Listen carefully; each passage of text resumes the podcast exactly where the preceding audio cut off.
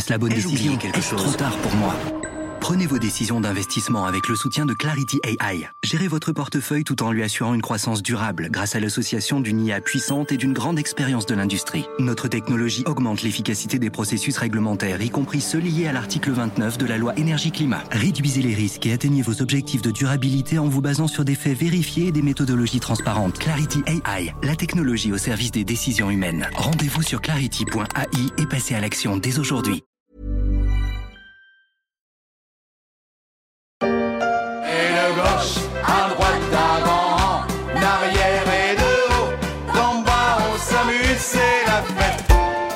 De gauche à droite, avec des hauts et puis des bas, la réforme des retraites a laissé des traces dans le paysage politique. À droite comme à gauche, ce n'est pas vraiment la fête, c'est même un peu le bazar, avec ou sans accordéon, instrument de musique favori, ne l'oublions pas du plus centriste des présidents, Valéry Giscard d'Estaing.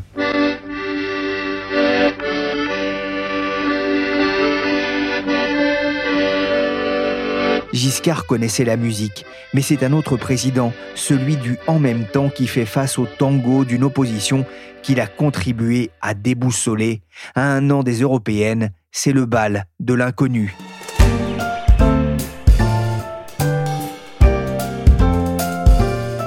Je suis Pierrick Fay, vous écoutez La Story, le podcast d'actualité des échos, un programme disponible sur Apple Podcast, Podcast Addict, Castbox ou encore Google Podcast et Spotify. Abonnez-vous pour ne manquer aucun épisode. Chers collègues, êtes-vous orgueilleux ou êtes-vous des monstres? Vous nous parlez souvent de justice, mais que savez-vous de la justice sociale, fiscale, écologique? La vie ne se résume pas au travail sous prétexte qu'il faut travailler pour vivre,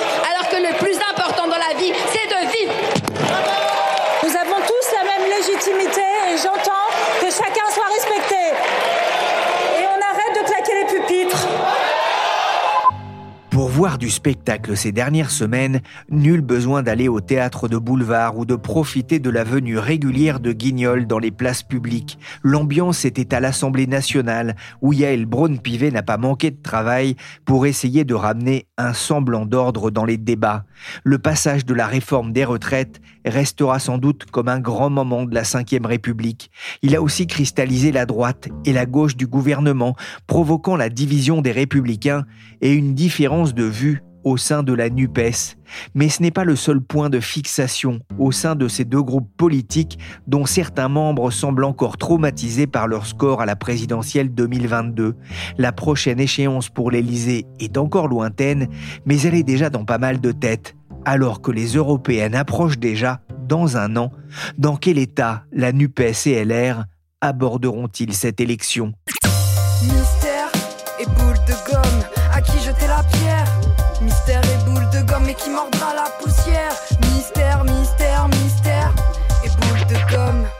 Bonjour Jacques Pogam. Bonjour. Vous êtes journaliste au, au service politique des échos. Vous suivez en particulier les Républicains, un parti de droite qui apparaît aujourd'hui divisé comme jamais après l'épisode du vote sur la réforme des retraites à, à l'Assemblée. Ils étaient déjà divisés. hein. On avait euh, l'élection présidentielle a laissé des traces au sein de LR. C'est un parti qui a terminé à moins de 5% des suffrages. C'est quand même considérable pour une famille politique qui avait vocation à, à être un parti de gouvernement jusqu'alors. Vous dites qu'ils ont été divisés sur le vote de la réforme des retraites. Ils ont été divisés parce qu'il n'y a pas eu de vote finalement. Et euh, quelque part, c'est aussi leur faute. Il y a eu un vote, certes, sur la motion de censure où on a vu euh, plusieurs députés LR, ils étaient 19, euh, décider de mettre en échec le gouvernement Borne. Mais euh, on n'a pas su exactement euh, quelle était la répartition exacte entre députés LR sur ce sujet. Toujours est-il qu'ils étaient peu ou pas assez nombreux pour que la réforme passe. Éric Ciotti et Olivier Marlex, les chefs de file des députés LR, ont, ont eu rendez-vous comme de nombreux chefs de parti à Matignon après l'épisode des retraites. Ils ont vu Elisabeth Borne et lui ont dit Vous êtes cramés et nous sommes fatigués. Je sais pas ce qu'il y a, je suis rablabla. J'en faut éliminer. Il faut éliminer, je ne sais pas si vous connaissez cette publicité de Richard Gottener, on n'en est pas encore là. Mais Jacques, quelle est l'ambiance Que vous disent les parlementaires que vous rencontrez Que vous disent-ils d'abord en on? Bah, Alors ils sont assez lucides hein, la plupart du temps. C'est difficile de jeter un voile pudique euh, sur l'état des républicains en ce moment. Les parlementaires, euh, la plupart du temps, euh, admettent qu'il y a un problème. Il faut en tout cas régénérer la droite, trouver de nouvelles idées. Ça va être l'objet des États généraux en juin, mais je crois qu'on va l'évoquer. Donc ils sont assez sincères là-dessus. Après, comme ce sont des parlementaires, ils ont tendance à se dire qu'ils ont le temps long devant eux. Il reste toute une législature, euh, soit à peu près 4 ans. Et donc, euh, ce qui se dit en on beaucoup, en tout cas, ce qu'on a tendance à dire à la presse, c'est attendez de voir, temporisez, vous êtes trop pressé, vous inquiétez pas, on va se refaire. Et en off, qu'est-ce qu'ils vous disent? Alors off, c'est encore plus lucide qu'en on. Un parlementaire chevronné avec qui j'ai échangé euh, hier me disait, vous savez, Jacques, c'est en fait la quatrième République on est revenu au régime des partis et euh, LR, qui dispose de 62 députés, euh, a vocation à peser à l'Assemblée nationale. Le problème, c'est que LR, qui a a priori de l'or entre les mains, a tendance à le transformer souvent en plomb. Et on l'a vu depuis le début de cette législature, euh, n'arrive pas à transformer l'essai ou en tout cas à imprimer une marque dans l'opinion. Sur les retraites, ça a été, on l'a dit, catastrophique. Sur l'immigration, on ne sait pas vraiment ce qu'ils veulent, entre projet de loi ad hoc ou référendum sur l'immigration proposé par Eric Ciotti. Bref, il y a une forme de cacophonie. Eric Ciotti, justement, on se souvient que les élections internes ont été plutôt mouvementées. Il l'a emporté, mais finalement, il n'a pas réussi à, ressouder euh, le parti. Non, alors ce qui est étonnant avec Eric Ciotti, c'est qu'on a beaucoup dit à l'époque, au moment des élections internes à LR, que ça allait être euh, une main de fer dans un gant de velours. C'était quelqu'un qui était réputé euh, dur au sein de LR, qui incarnait la frange euh, qu'on a appelée RPR, la frange historique, et il avait fait d'ailleurs campagne là-dessus. Rappelez-vous, au moment de la primaire avec Valérie Pécresse, c'était celui qui incarnait la ligne la plus dure au sein du parti, la plus forte en tout cas. Et donc on attendait quelqu'un, une espèce de, de méridional, un peu capable de tenir les rênes d'un parti qui part un peu dans tous les sens. Et en fait, on s'est retrouvé avec un Eric Ciotti un peu en proie aux divisions, incapable d'imprimer une ligne, et finalement euh, pas du tout euh, aussi retors qu'on aurait pu l'espérer à la tête de LR. Donc oui, il est en partie affaibli, certes, mais euh, il faut voir aussi le produit des législatives et au final, qui aurait fait mieux que lui. Le groupe vit bien, il a traversé des moments difficiles par manque de résultats aussi. voilà chez LR, en revanche, le groupe ne vit pas bien, mais au moins il n'a pas explosé, en tout cas pas encore. Jacques, une question que l'on se pose aussi dans l'entourage de la Première ministre, la majorité Renaissance pourra-t-elle trouver du renfort auprès de cette droite pour les prochains gros dossiers? En tout cas, il y a un débat en interne euh, depuis l'épisode des retraites qui a laissé manifestement des traces et chez les Républicains et dans l'actuelle majorité. On se demande si ce sont des alliés faibles. Euh, quand vous échangez avec des ténors de la majorité, des proches d'Emmanuel Macron, qui avaient l'oreille de l'Élysée, certains, juste après le moment de la motion de censure, vous disaient ce ne sont pas des partenaires fiables, on ne peut pas compter sur eux, ne faisons pas les mêmes erreurs. Et en même temps, il y a une partie de la majorité, celle qui penche plus à droite, qui est, disons, celle qui a plutôt les faveurs de Gérald Darmanin, qui se dirait qu'à un moment, au milieu du quinquennat, ce serait pas inopportun de pencher ou en tout cas de rallier LR. Pour l'instant, ce qui tient la corde, c'est plutôt une majorité euh, de textes par projet.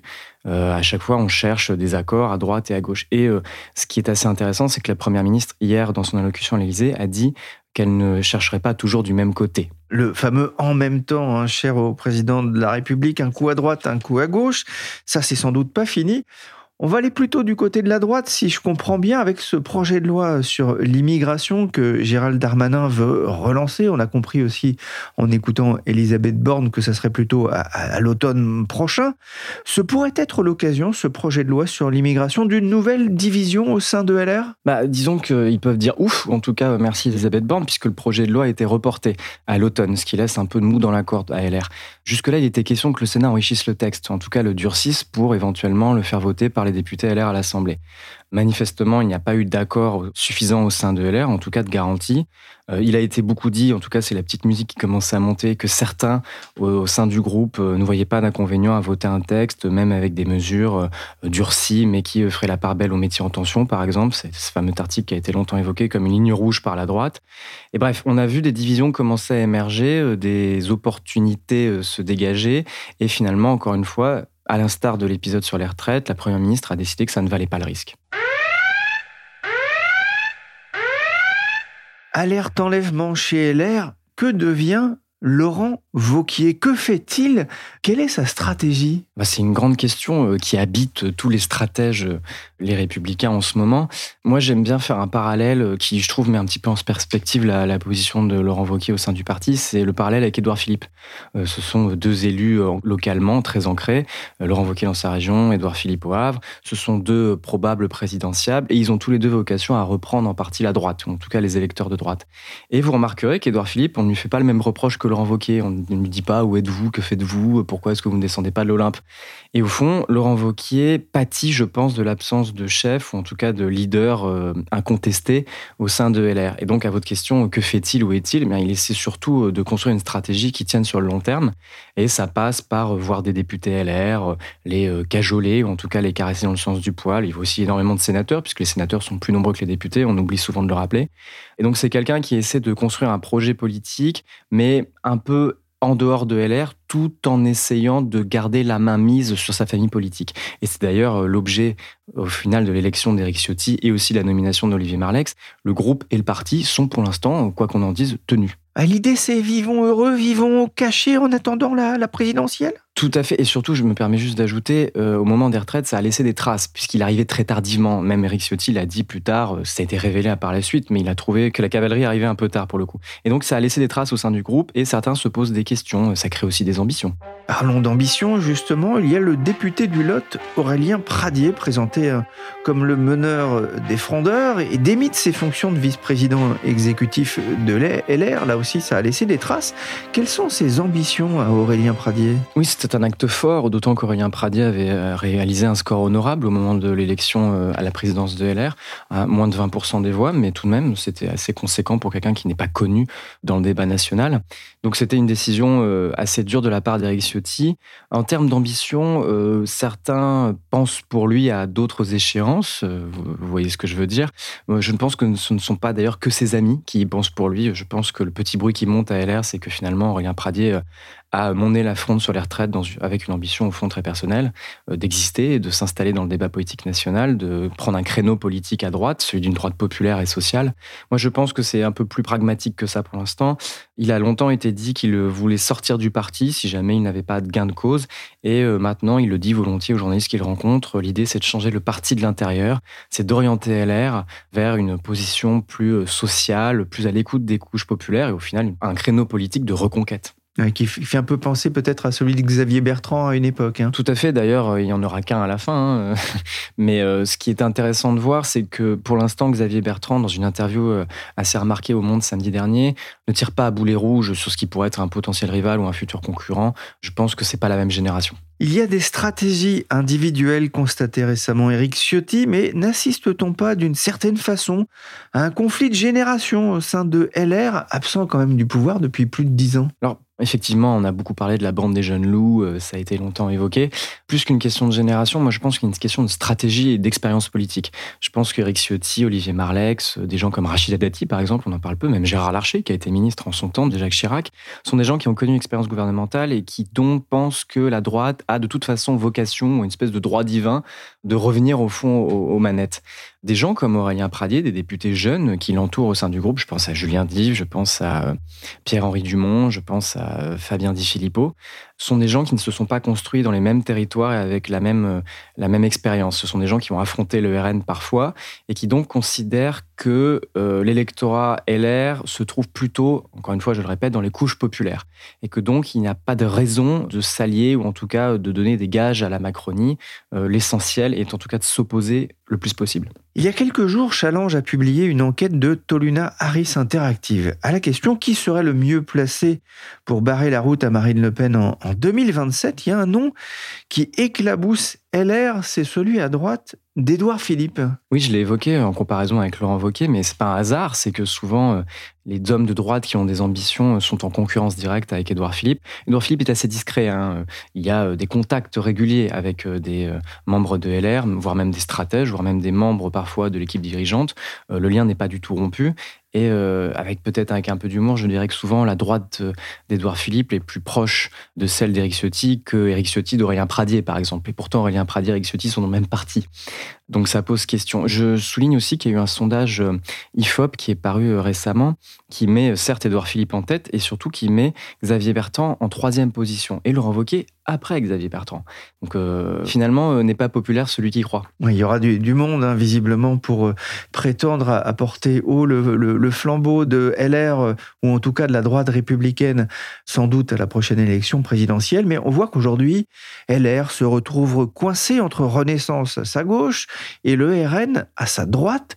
Comment sortir de cet étau? La question qui agite euh, toutes les réunions, je pense, en ce moment, euh, formelles autant qu'informelles, c'est pas tant de sortir d'un étau qui est euh, le produit d'une élection législative et qui donc ne disparaîtra pas, ou en tout cas sans dissolution, a priori, on restera dans la même situation. la question, c'est plutôt de comment réussir à naviguer entre ces deux blocs que sont euh, devenus le RN et euh, la majorité actuelle avec euh, cette fameuse tripartition de la vie politique, le troisième bloc qui est la NUP. Et au fond, LR, pour l'instant, a développé une stratégie qui est celle du crantage, c'est-à-dire que sur chaque texte, on va essayer d'être force de proposition, on va essayer d'être les meilleurs élèves, si vous préférez. On voudra être ceux qui ont mis la meilleure copie, on fera preuve de professionnalisme, de compétence parce que nous avons vocation finalement, disent-ils, à revenir au gouvernement et au pouvoir. Sauf que cette stratégie, elle est complètement inaudible dans une assemblée où, au fond, on entend beaucoup de casseroles, sans filer la métaphore, et au final où le RN a une stratégie beaucoup plus attentiste, mais qui permet de s'installer euh, dans le cœur de l'électorat. Donc, ils n'ont pas encore arrêté vraiment la bonne manière d'exister au Parlement, mais pour eux, ils ont le temps. Un dernier mot, que faut-il attendre des États généraux de la droite annoncés pour le mois de juin, sachant que bah, les européennes se profilent dans un an? Bah, Pour l'instant, pas grand-chose. En plus, on est assez mystérieux au sein de LR sur ces états généraux de la droite. Ce que l'on sait, c'est à peu près deux choses. C'est que ça devrait donner lieu à un document final. Ce ne sera pas un rapport ni un livre blanc, mais en tout cas, euh, il y aura une forme d'élément sur lequel les LR pourront s'appuyer à la fin. De ce qu'on sait de ces états généraux aussi, c'est que ça n'a pas vocation à être un programme présidentiel, en tout cas. Ça, c'est bien dit, c'est bien répété. C'est pour remettre la droite au centre du débat, pour la faire exister et pour essayer de faire s'intéresser l'opinion publique à des propositions euh, made in LR, si j'oserais dire. Et au fond, ces états généraux, ils accompagnent aussi euh, l'ambition d'Éric Ciotti qui est de restructurer le parti, d'en faire un, parti de proposition. Il y a un média qui va être lancé début mai euh, dédié à LR. Il y a aussi une, une académie des cadres qui devrait voir le jour. Ça ressemble beaucoup à celle qui a été faite au RN par Jordan Bardella. Et donc finalement, ces états généraux, ils ont vocation, en tout cas de ce qu'on nous dit officiellement, à remettre la droite au centre du jeu. Il faut voir que ça a déjà été fait, du temps de Laurent Wauquiez d'ailleurs. Il y avait une espèce de. on avait enchaîné les colloques, les forums, euh, les réunions, et euh, pour le résultat qu'on connaît, à savoir des européennes euh, avec un score assez médiocre, et finalement le départ de Laurent Wauquiez de la direction de LR.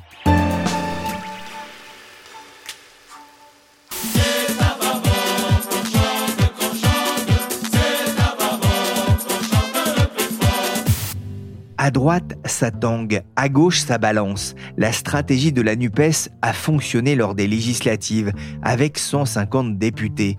Alexandre Rousset, vous êtes journaliste aux échos. L'épisode de la réforme des retraites a aussi montré quelques fissures dans la solidarité de groupe à la NUPES. Oui, c'était le vrai premier test pour la NUPES, on peut dire. Certains disaient même qu'elle n'y survivrait pas. Et euh, c'est vrai que ça a tangué très très fort. Euh, cette séquence était intéressante car elle a permis d'exposer au grand jour, euh, on peut dire, une scission qu'on présentait déjà. D'un côté, on a les insoumis et euh, quelques membres d'autres groupes qui ont prôné une confrontation vraiment radicale contre le gouvernement en multipliant les provocations, les incidents de séance, etc. Et d'un autre côté, on a des députés, surtout socialistes et communistes, qui voulaient incarner une opposition, on va dire, responsable et constructive. Et cette réforme des retraites, euh, ça a mis cela en lumière et ça a aussi prouvé que c'était le premier camp, euh, donc le plus virulent, celui des LFI, qui a pris l'ascendant. C'est lui qui a imposé le tempo à toute la NUPES. Par extension, on a compris que ce sont euh, ces insoumis qui donnent la marche à suivre à leurs partenaires. C'est une élection législative partielle qui était très surveillée. Eh bien, la dissidente socialiste Marie Froger l'emporte contre la candidate sortante LFI Bénédicte Taurine dans l'Ariège. Elle recueille plus de 60% des voix. Elle était soutenue par Carole Delga, la présidente de la région Occitanie. Il y a aussi cet épisode évoqué par BFM et qui a crispé en interne à LFI, mais aussi au PS. C'est l'élection législative partielle en Ariège remportée par une socialiste dissidente contre une candidate insoumise. Ça a été un moment qui a été tendu pour l'ensemble de la NUPES, bien sûr, mais au final, on voit que c'est vraiment le PS qui en est sorti affaibli. Parce que rendez-vous compte, on a le chef du parti quand même, Olivier Faure, qui est pro-NUPES, qui a logiquement soutenu la candidate sortante insoumise. Et en même temps, on a le numéro 2 du PS, euh, Nicolas Mayer-Rossignol, le maire de Rouen, qui ne porte pas LFI dans son cœur, et qui a fait campagne pour la candidate socialiste dissidente. C'était vraiment lunaire. Et le résultat, euh, donc c'est cette dissidente qui a gagné, ça a donné des ailes aux cadres socialistes euh, qui ne veulent pas de l'alliance. Nicolas Mayer-Rossignol, euh, Carole Delga, Anne Hidalgo, voire Bernard Cazeneuve, même s'il n'est plus officiellement au PS, ils sont tous sortis renforcés de cette séquence. Et ils ne se privent pas de dire que c'est la preuve que la stratégie d'Olivier Faure de suivre aveuglément, on va dire, la NUPES n'est pas la bonne. Et on se souvient d'ailleurs que l'élection d'Olivier Faure comme premier secrétaire du PS en début d'année avait laissé un parti socialiste divisé et affaibli par cette crise, un PS quasiment coupé en deux entre Olivier Faure et Nicolas Meyer-Rossignol, le maire de Rouen, favorable à une autonomie politique par rapport à la NUPES hors période d'élection. La défaite de la candidate LFI avait fait bondir Jean-Luc Mélenchon qui dénonçait une lamentable combine politicienne entre LR, RN macroniste, tous en rang serré, derrière un fantôme du PS de l'ancien temps. Oh, tas de mort dégueulasse.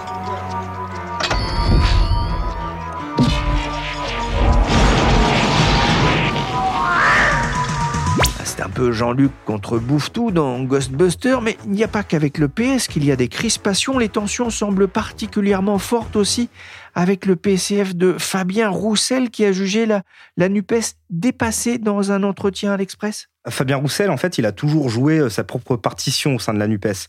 Il faut se souvenir que lors du meeting euh, qui avait entériné l'Alliance euh, en juin dernier, il s'était éclipsé en plein milieu de la soirée en prétextant qu'il était attendu à un mariage dans le Nord. Il avait clairement annoncé la couleur, quoi. Et là, son entretien à l'Express, bah, ça a remis une pièce dans la machine. Quand il dit qu'il est prêt à discuter jusqu'aux anciens cadres du quinquennat Hollande, comme Bernard Cazeneuve, c'est un véritable affront pour les insoumis. Fabien Roussel, conforté euh, en, avril avec sa reconduction à la tête du PCF, avec 80% des voix, construire un nouveau front populaire pour bâtir ensemble une France libre, forte et heureuse, parce qu'avec Macron, c'est bonjour tristesse tous les matins et c'est soupe à la grimace tous les soirs, voilà ce qu'il disait, la soupe à la grimace, c'est aussi dans les rangs de la NUPES après le retour d'un banni. Adrien Quatennens, réintégré par la France Insoumise, le député nordiste siégé à l'Assemblée nationale en tant que non inscrit à la suite de sa condamnation à quatre mois de prison avec sursis pour violence conjugale. Ce midi, ses collègues ont dit oui à son retour sur les bancs de l'hémicycle avec l'étiquette LFI. Alexandre, comment s'est passée la réintégration d'Adrien Quatennens dans le groupe LFI Alors ça a été très mal vécu et euh, ce qui est intéressant dans cette affaire, euh, c'est qu'elle n'a pas seulement embarrassé euh, les autres partis de la NUPES, elle a vraiment semé le trouble au sein même du groupe insoumis. D'ailleurs, pendant le vote interne sur sa réintégration ou non, on a quand même une quinzaine de députés insoumis qui se sont prononcés contre. Et c'est très révélateur parce que jusqu'ici, le groupe LFI était vraiment discipliné et avait l'habitude de parler d'une seule voix. D'ailleurs, euh, cette réintégration, elle a été aussi euh, très mal reçue par les militants et les sympathisants euh, insoumis, parce que c'est un électorat qui est extrêmement vigilant et impliqué aussi dans la lutte contre les violences faites aux femmes. Même chez les plus engagés d'entre eux, ça a été vraiment une véritable trahison. Et au-delà du message terrible que cela envoie sur un sujet aussi sensible, bien sûr, beaucoup d'élus y ont vu en fait la patte de Jean-Luc Mélenchon. Il faut savoir que c'est un très très proche d'Adrien Quatennens et dans cette affaire, il l'a toujours soutenu contre vents et marées et souvent de façon très maladroite pour certains, euh, c'est la preuve que c'est encore lui qui tire les ficelles. Alexandre, alors on va rentrer dans ce qu'on appelle la politique euh, fiction, mais la gauche pourra-t-elle rester unie jusqu'à la prochaine présidentielle? Pourra-t-elle résister à la mise en retrait de, Jean-Luc Mélenchon, loin devant les autres dans le sondage Harris dont on parlait euh, tout à l'heure? Alors ça, c'est vraiment la question à un million. On a parlé de tous les sujets de tension au sein de la NUPES, mais il faut reconnaître que même si ça a beaucoup tangué, et que ça tangue encore, bah pour l'instant, euh, ça ne coule pas. Du coup, euh, est-ce que l'Alliance peut encore tenir quatre ans comme ça? Est-ce que la gauche va trouver un candidat? Qui peut satisfaire à la fois les radicaux et les modérés et est-ce que ce candidat ou cette candidate aura la capacité d'élargir cette base pour euh, avoir la victoire? Et ça, personne n'a de certitude là-dessus. Après, ces dernières semaines, euh, on a entendu une petite musique qui s'est installée sur une possible candidature de, François Ruffin, le député de la Somme. Euh, Jean-Luc Mélenchon lui-même a évoqué son nom. Euh, il serait assez radical pour plaire aux insoumis, mais assez ouvert pour euh, convaincre les socialistes, les écologistes, et surtout euh, élargir la base électorale de la gauche. Mais comme il l'a dit lui-même dans une interview, c'est trop tôt pour en parler. Et surtout, surtout, il ne faut pas enterrer Jean-Luc Mélenchon.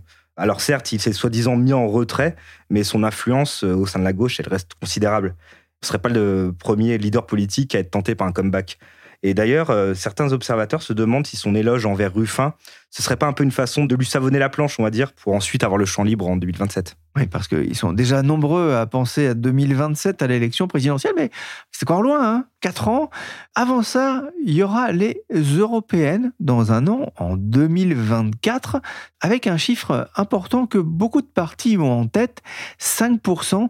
C'est le seuil nécessaire à atteindre pour obtenir des sièges, c'est dire s'il faudra peut-être arriver groupés, unis pour euh, obtenir le plus de sièges à Bruxelles. Et ce chiffre de 5%, c'est une alerte aussi bien pour euh, LR, quand on voit les chiffres justement de LR lors de la dernière présidentielle, mais, mais c'est aussi une alerte pour la NUPES? Bah, Il faut savoir que les insoumis et les socialistes euh, n'avaient fait que 6% chacun lors des dernières élections européennes. Donc oui, pour eux, c'est clairement une alerte. C'est d'ailleurs les deux partis qui poussent le plus pour une liste commune de la gauche en 2024. Par contre, les écologistes, eux, ils ont l'habitude de surperformer lors de ces élections. En 2019, euh, ils avaient fait plus de 13%, ce qui est énorme pour eux. Et ils ont donc très peu d'intérêt à former une alliance, surtout avec les insoumis qui ont un discours, euh, on va dire, beaucoup plus radical sur l'Europe. Mais en tout cas, c'est un sujet qui s'annonce très tendu pour la NUPES. D'ailleurs, il y a quelques jours, euh, Mélenchon a annoncé une réunion de tous les partis pour préparer cette échéance. Et on a bien vu que tout le monde n'est pas forcément sur la même ligne. Les écologistes sont très divisés, déjà, en interne. Et les socialistes, euh, qui sont plutôt pour, euh, ils ont quand même peur que leur identité vraiment refile euh, soit éclipsée par les insoumis. Et quant aux communistes, bah, c'est simple, ils ne disent rien sur le sujet. On sent que ces élections, surtout dans le cadre de la NUPES, ce n'est pas leur priorité. Merci Alexandre Rousset et Jacques Pogam, journalistes au service politique des échos. Cet épisode de la story a été réalisé par Willy Gann, chargé de production et d'édition Michel Varnet.